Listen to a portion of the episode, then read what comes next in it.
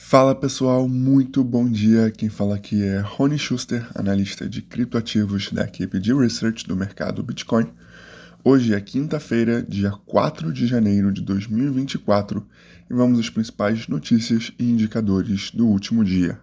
Food do ETF. Ontem, pelas 9 da manhã, horário de Brasília, o mercado apresentou forte movimento de queda devido a um possível movimento da SEC de rejeitar todos os pedidos de ETF à vista de bitcoins, combinado também com uma forte liquidação de investidores alavancados. Esse movimento, então, foi o culpado da atual queda de 5,4% no preço do Bitcoin, negociado neste momento a 42.827 dólares por unidade e um recuo maior em outras moedas, como no Ethereum, que está tendo um recuo de cerca de 6,7%, sendo negociado a 2.213 dólares por unidade. Tivemos recuos ainda maiores em outras altcoins. Passando para os dados on-chain, nas últimas 24 horas tivemos uma redução de pouco mais de 2 mil unidades de Bitcoin nas mãos dos investidores de longo prazo e um depósito líquido de 72 mil unidades de ETH em staking na Beacon Chain. Seguindo agora para as notícias, tivemos que o volume de exchange supera 1 trilhão de dólares pela primeira vez desde o fim de 2022.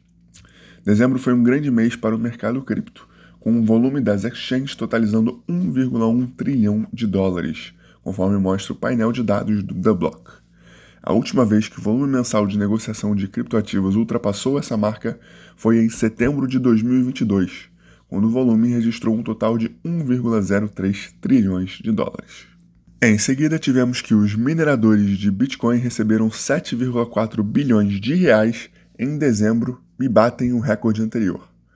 Os mineradores de Bitcoin obtiveram uma receita de 1,51 bilhão de dólares, o equivalente a 7,4 bilhões de reais na cotação atual, com suas operações no mês de dezembro de 2023.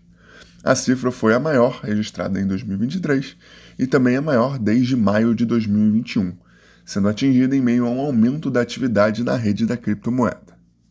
Por final, temos que comunidades e gamificação vão bombar no Brasil em 2024, de acordo com o executivo da Polygon. Rabinovitz aponta que o mercado de gamificação, que inclui o desenvolvimento de experiências digitais e imersivas, continuará em expansão em 2024. Ele afirma que haverá mais interesse neste tipo de solução digital, destacando outros conceitos que devem se tornar tendência no mercado no próximo ano.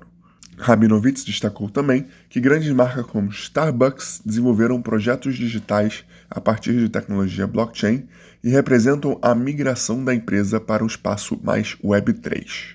Essas foram as principais notícias do último dia. Muito obrigado e até amanhã.